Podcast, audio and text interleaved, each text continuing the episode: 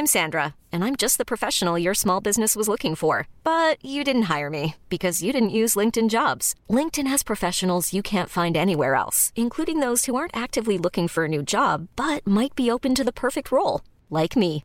In a given month, over 70% of LinkedIn users don't visit other leading job sites. So if you're not looking on LinkedIn, you'll miss out on great candidates like Sandra. Start hiring professionals like a professional. Post your free job on linkedin.com/achieve today. When you make decisions for your company, you look for the no-brainers. If you have a lot of mailing to do, stamps.com is the ultimate no-brainer. Use the stamps.com mobile app to mail everything you need to keep your business running with up to 89% off USPS and UPS. Make the same no-brainer decision as over 1 million other businesses with stamps.com. Use code program for a special offer. That's stamps.com, code program.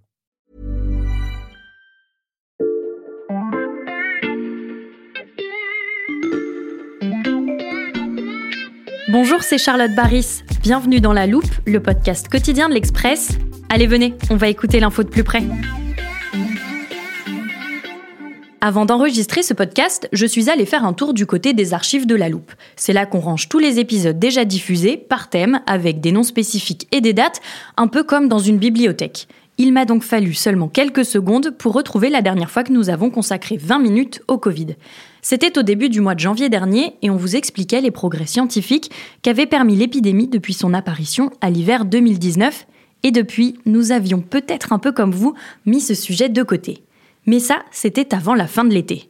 Il y a d'abord eu ce mariage où une partie des invités a été testée positive quelques jours après le week-end de festivités. Puis une soirée entre amis où certains convives ont dû annuler, et ces quelques absences de collègues malades jusqu'aux masques qui ressurgissent parfois dans les transports et les boutiques.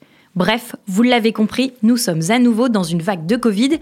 Pourtant, après quatre années passées à vivre avec le virus, la France ne semble pas l'avoir suffisamment préparé. Aujourd'hui, dans la loupe, on s'intéresse aux raisons de ce retard et on compare avec les positions de nos voisins.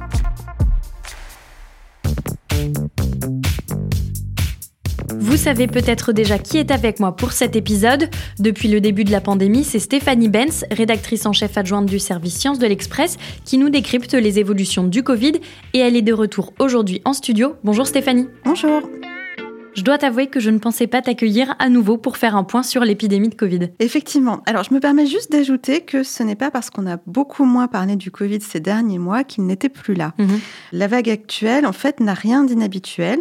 Au contraire, quand on parle avec les scientifiques qui suivent l'épidémie dans les eaux usées depuis 2020, en fait, ils nous disent qu'il y a eu une vague en France tous les deux mois à deux mois et demi. Mhm. Donc, le virus n'a jamais disparu de leur relevé, sauf pendant quelques semaines après le premier confinement et au printemps de cette année. Justement, si on s'intéresse à la circulation du virus, on en est où en ce moment? Alors, des descendants du variant Omicron du Covid continuent de circuler, et principalement un variant qui s'appelle E EG.5. Une augmentation provoquée par la propagation d'un nouveau variant, Eris, avec une mutation lui permettant d'échapper plus facilement aux anticorps. Ces dernières semaines, on a aussi beaucoup parlé d'un autre variant, BA.2.86. On en a beaucoup parlé parce qu'il comportait beaucoup de mutations qui inquiétaient les scientifiques. Le nouveau variant baptisé Pyrola, ou de son petit nom le BA286, se propage déjà dans une quinzaine de pays dans le monde. Mais pour l'instant, il reste encore très minoritaire en France. Mhm. Si on a eu ce pic à la fin de l'été dont tu parlais en introduction, c'est parce que l'été s'avère être la période de l'année avec le plus fort déclin immunitaire dans la population, puisqu'on est pile à équidistance entre deux campagnes vaccinales, celle de l'automne de l'année précédente et celle de l'automne à venir. Mhm. Dans ce contexte, le virus cet été a pu profiter à plein des grands regroupements, des festivals, mais aussi des plus petits rassemblements en intérieur qui étaient liés à une météo qui était peu clémente Mhm. jusqu'au début du mois d'août. Et aujourd'hui, la situation suscite la plus grande vigilance des autorités sanitaires parce qu'ils craignent de voir le pays connaître à nouveau une triple épidémie comme l'hiver dernier, avec la circulation à la fois du Covid, mais aussi de la grippe et de la bronchiolite. Mhm. Et pour l'instant, on voit effectivement que le Covid est bien là et que la bronchiolite redémarre dans certaines régions. Et tu as des chiffres précis des contaminations? Pour ce qui est des chiffres, nous disposons pour le moment des informations qui sont tirées de l'activité des médecins généralistes qui travaillent pour le réseau Sentinelle, ou pour le réseau SOS médecins, et aussi des données tirées de l'activité des services d'urgence des hôpitaux qui montrent tous une forte accélération de la circulation du virus. Mais il est difficile d'être aussi précis qu'auparavant sur le nombre de cas. Et pourquoi? Alors, tu te souviens peut-être de CIDEP, le système d'information sur le dépistage. Oui, je me souviens, c'est ce nom CIDEP qui figurait sur les mails après avoir fait un test PCR. Effectivement, et donc ce fichier CIDEP centralisait les résultats des tests de dépistage du Covid réalisés par les laboratoires publics ou privés, mais aussi par les pharmaciens. Et ce dispositif, en fait, a été arrêté parce que les remontées des PCR euh, au niveau national n'étaient autorisées que par la loi d'urgence sanitaire, mmh. dont on est sorti désormais tous les outils dont on disposait euh, auparavant pour suivre l'épidémie, que ce soit l'application Tous Anti-Covid ou euh, le site non officiel Covid Tracker, ont tous été arrêtés. Et même les chiffres clés de Santé publique France ont été bloqués à fin juin 2023.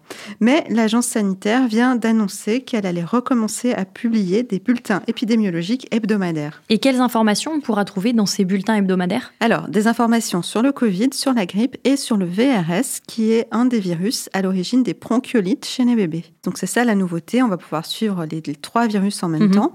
Ces informations proviendront de plusieurs sources.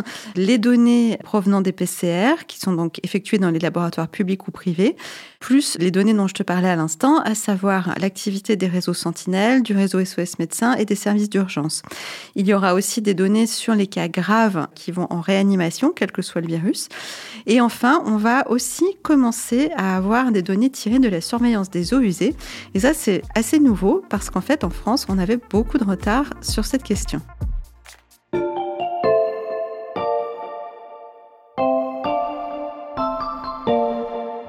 À Marseille, depuis cet été, une traque souterraine est menée discrètement contre l'épidémie de Covid-19. On est en 2020, des marins-pompiers en combinaison blanche s'affairent devant une bouche d'égout à proximité d'un EHPAD marseillais. Ils récupèrent les eaux usées à la recherche du virus. Stéphanie, comment cette eau qui provient de nos habitations quand on fait des lessives, qu'on prend une douche ou qu'on va aux toilettes peut aider lors d'une épidémie En fait, les scientifiques se sont rendus compte qu'il pouvait y avoir des traces de virus après nos passages aux toilettes, donc dans nos selles ou dans nos urines. Mhm. Alors, ce n'est pas spécifique du Covid. En fait, l'analyse des eaux usées pouvait déjà être utilisée par le passé pour la polio ou pour les gastro-entérites. Mais on a découvert qu'on pouvait le faire pour tout un tas de virus également, comme la variole du singe ou les virus respiratoires. Mhm. Et c'est très intéressant parce que c'est un outil de surveillance qui ne dépend pas des comportements de test de la population ni des hospitalisations, ni des remontées des professionnels de santé. Ça permet vraiment d'avoir une photographie de l'état de circulation du virus. Et tu nous expliques comment on procède? Alors, on va prélever de l'eau dans les stations d'épuration et on va aller étudier dans cette eau la quantité de virus que l'on peut y trouver. Mhm. Ça a été assez difficile à mettre en œuvre parce qu'il y a beaucoup de paramètres à prendre en compte, notamment par exemple quand il pleut, les virus peuvent être plus ou moins dilués et donc les scientifiques ont dû développer des modèles mathématiques pour analyser correctement ce que l'on trouve dans les eaux usées. Mais cela permet effectivement de suivre le niveau et l'évolution de l'épidémie. Et c'est surtout un outil qui est vraiment précieux pour les épidémiologistes parce que cela permet de capter toute la partie immergée de l'iceberg, c'est-à-dire toutes les personnes qui ne sont pas symptomatiques ou peu symptomatiques et donc qui ne vont pas consulter. Et la France a utilisé cette méthode assez tôt au moment de la pandémie? Tout à fait. Dès la première vague, en fait, une équipe de scientifiques, des universitaires et des ingénieurs ont créé Obépine, l'observatoire épidémiologique dans les eaux usées. Mhm. Ce sont eux qui ont développé tous les outils, donc tous les modèles mathématiques dont je te parlais, mais aussi qui ont euh, travaillé pour trouver des partenariats avec euh, les stations d'épuration, donc pour euh, accéder aux eaux usées. Dans l'urgence de la pandémie, ce sont eux, en fait, qui vraiment ont tout monté eux-mêmes, donc dépassé sont très largement leur euh, mission d'universitaire. Ils me racontaient même qu'ils emmenaient eux-mêmes les échantillons euh, mm. des stations d'épuration au laboratoire pour les faire analyser. Donc euh, ils sont vraiment sortis de leurs habitudes. Et Stéphanie, est-ce que l'analyse des eaux usées a fait ses preuves pendant cette période? Oui, tout à fait. On a vu que l'évolution des quantités de virus dans les eaux usées était bien corrélée à la dynamique de l'épidémie. Par exemple, le SARS-CoV-2 a disparu des stations d'épuration un peu avant le déconfinement en 2020. Donc à l'époque, effectivement, le virus ne circulait plus, le confinement avait été efficace. Et euh, à partir du 20 juin 2020, les hum, scientifiques donc d'Aubépine ont recommencé à avoir du virus dans les stations d'épuration d'Île-de-France. Donc ils se sont dit que le virus recommençait déjà à circuler. le fait qu'il y ait des nouvelles vagues a montré la pertinence de leurs mhm. résultats et euh, ça a fait de la France euh, un des leaders sur le sujet en Europe. La France leader pendant la pandémie, est-ce que c'est toujours le cas? Plus vraiment, parce que comme je te le disais, Santé publique France vient seulement d'intégrer euh, les eaux usées à ses points hebdomadaires mhm. sur l'épidémie, alors qu'en fait, par exemple à Genève ou aux Pays-Bas ou encore aux États-Unis, cette technique était déjà utilisée depuis pas mal de temps pour suivre l'épidémie. Mais pourquoi, alors que la France était leader dans la détection via les eaux usées, la méthode n'est presque plus utilisée aujourd'hui? Alors en fait, à un moment donné, quand les scientifiques ont fait la preuve de l'utilité de la surveillance du virus dans les eaux usées, l'Union européenne a conseillé en fait à tous les États membres de développer cet outil mhm. dans leur pays. donc en France, on s'est dit que ça n'était pas aux chercheurs, aux universitaires, aux scientifiques de faire cette veille, mais bien à l'administration, donc à Santé publique France, qui est elle chargée de la veille sanitaire. Mhm. Et donc effectivement, en avril 2021, le gouvernement a choisi de séparer les missions de recherche, les missions scientifiques, de la surveillance. Et donc, le ministère de la Santé a confié cette mission à Santé publique France et à l'Agence nationale de sécurité sanitaire de l'alimentation, de l'environnement et du travail, donc l'ANSES. Mais en fait, on s'est rendu compte qu'il a fallu plus de deux ans à ces administrations pour pouvoir recommencer à partager des données issues de cet outil de surveillance. Et est-ce qu'on peut espérer que ça évolue bientôt alors qu'on est dans une nouvelle vague épidémique? Alors, pour l'instant, Santé publique France a annoncé qu'elle allait rendre public les données de 12 stations d'épuration, alors qu'à l'époque, Aubépine en suivait 200. Donc c'est un nombre de stations qui paraît assez faible. Et d'ailleurs, l'épidémiologiste Dominique Costagliola a parlé de, je cite, caricature, en disant qu'il faudrait au minimum une dizaine de stations d'épuration par région pour avoir un suivi utile. Mhm. Ce que ça montre, c'est qu'on n'a pas pris les leçons de ce qui s'est passé. On a un virus qui continue à circuler, on ne sait pas bien comment puisqu'on le mesure extrêmement mal. Si ça se trouve, il va y avoir un jour un nouveau variant plus sévère et ça va nous tomber dessus sans qu'on s'en aperçoive. Et donc, à l'avenir, Santé publique française vont en surveiller un plus grand nombre, 126 au total, dont 115 en métropole. Selon nos informations, les laboratoires d'analyse en région ont déjà été sélectionnés, mais la DGS, la Direction générale de la santé au ministère de la Santé, nous a indiqué qu'il allait encore falloir avoir un travail de fiabilisation de ces données. Donc ça va prendre encore un petit peu de temps euh, avant qu'on ait euh, effectivement un outil réellement utile. C'est dommage qu'on n'avance pas plus vite parce que ça permettrait effectivement d'avoir une photo plus complète du niveau de l'épidémie. Mmh. Et on sait qu'avec un meilleur niveau d'information, la population pourrait certainement agir en conséquence et adopter des mesures de protection en cas de plus forte circulation du virus, comme en ce moment. On comprend donc pourquoi les autorités sanitaires ont décidé d'avancer la campagne de vaccination, qui devait en principe démarrer mi-octobre. Et avec toi, Stéphanie, on va aider nos auditeurs à saisir tout l'intérêt de cette nouvelle dose.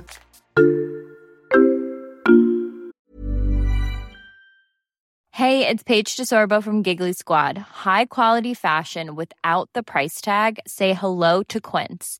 I'm snagging high-end essentials like cozy cashmere sweaters, sleek leather jackets, fine jewelry, and so much more. With Quince being 50 to 80% less than similar brands. And they partner with factories that prioritize safe, ethical, and responsible manufacturing. I love that. Luxury quality within reach. Go to quince.com slash style to get free shipping and 365 day returns on your next order. Quince.com slash style.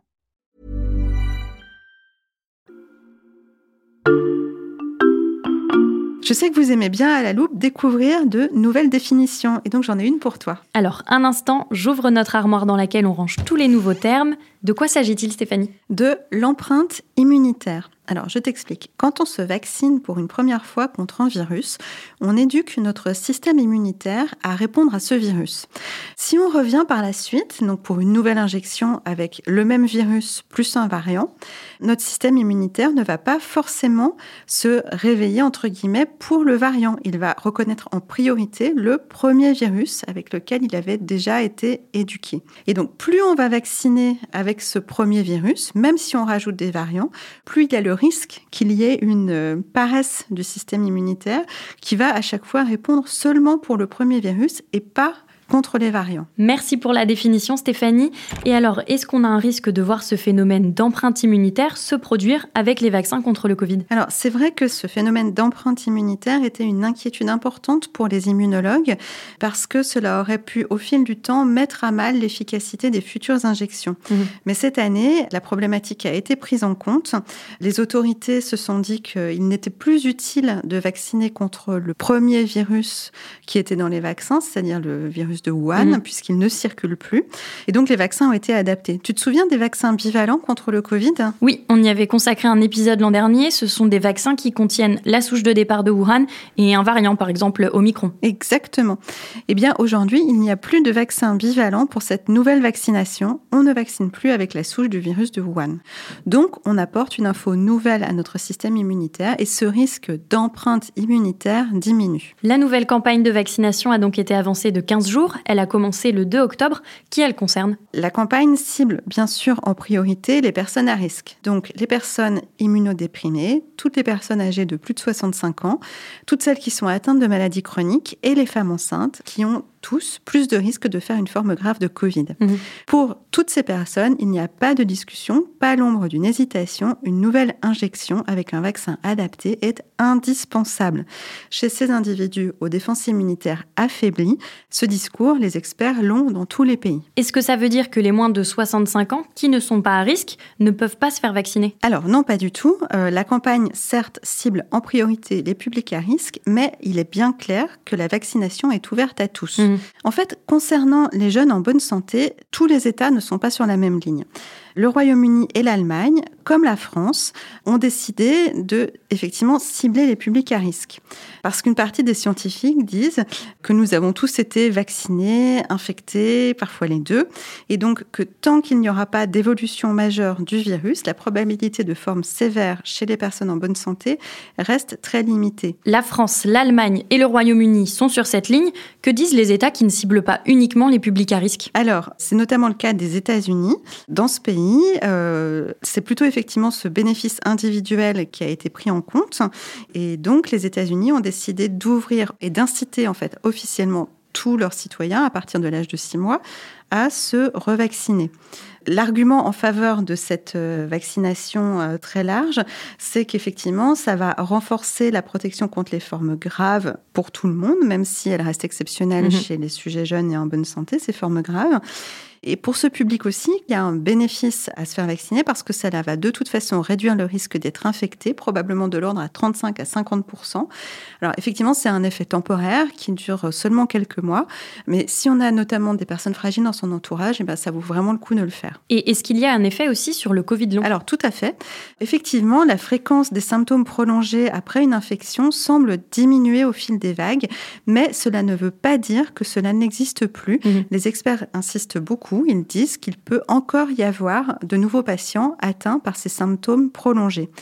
Et donc, il est désormais bien démontré que la vaccination protège aussi contre le risque d'avoir un Covid long. Probablement parce qu'en renforçant les réponses immunitaires, elle va aussi prévenir l'évolution vers ces symptômes prolongés. Dans ce cas, pourquoi l'injection n'est pas recommandée pour tous les Français? En France, les experts craignaient avant tout de diluer le message principal, c'est-à-dire la priorité pour les individus à risque de se faire vacciner. Mmh. Ils avaient peur de noyer un peu ce message en appelant la totalité des Français à faire une nouvelle dose. Et puis, il faut aussi ajouter les contraintes logistiques parce que, à l'évidence, ce n'est pas la même chose de cibler des groupes limités ou d'organiser une campagne en bonne et due forme pour 60 millions de Français. Stéphanie, on arrive à la fin de cet épisode, alors je te laisse faire les rappels habituels afin de prévenir la propagation du virus. Alors, évidemment, comme on vient de le dire, se vacciner, surtout si on est à risque, mais aussi si on a dans son entourage des personnes qui sont à risque. Porter un masque quand on est malade, à l'hôpital aussi, et ne pas hésiter à aérer quand on est dans une pièce euh, bondée. Toutes ces mesures auraient aussi l'avantage de limiter l'ampleur des épidémies de grippe et de bronchiolite. Et puis, on peut espérer effectivement qu'on aura à l'avenir des informations un peu plus précises et complètes sur euh, la circulation du virus, euh, ce qui nous permettra de nous adapter au mieux. Parce qu'effectivement, même si les hospitalisations et les décès sont devenus beaucoup plus rares, le SARS-CoV-2 continue de faire des dégâts. On sait maintenant qu'en dehors même de la question du Covid long, les infections par le Covid augmentent le risque de développer des maladies cardiovasculaires mmh. ou du diabète de type 1 chez les enfants.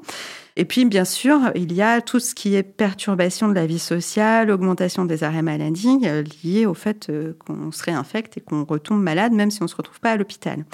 Et puis surtout, il ne faut pas oublier que plus le virus va continuer à circuler, plus il trouvera d'occasions de muter et donc de, encore une fois, nous jouer des tours. C'est bien noté. Merci Stéphanie pour ce point sur le Covid très détaillé. À bientôt. Stéphanie Benz, rédactrice en chef adjointe du service Sciences de l'Express. Toutes tes analyses sur les sujets de santé sont à retrouver sur notre site internet. Chers auditeurs, c'est également sur l'express.fr que vous pourrez réserver vos places pour le colloque organisé à l'occasion des 70 ans du magazine. Le 18 octobre, à la Maison de la Radio à Paris, vous pourrez écouter des invités tels que Francis Fukuyama, Bill Gates et Emmanuel Macron autour d'un thème, le monde de demain. On vous attend très nombreux. Et pour ne rater aucun épisode de La Loupe, pensez à vous abonner sur votre application de podcast, par exemple Spotify, Apple Podcast ou Deezer. Si ça vous plaît, n'hésitez pas à le dire en nous laissant des étoiles et des commentaires. Cet épisode a été monté par Théo Cyr et réalisé par Jules Cro. Retrouvez-nous demain pour passer un nouveau sujet à La Loupe.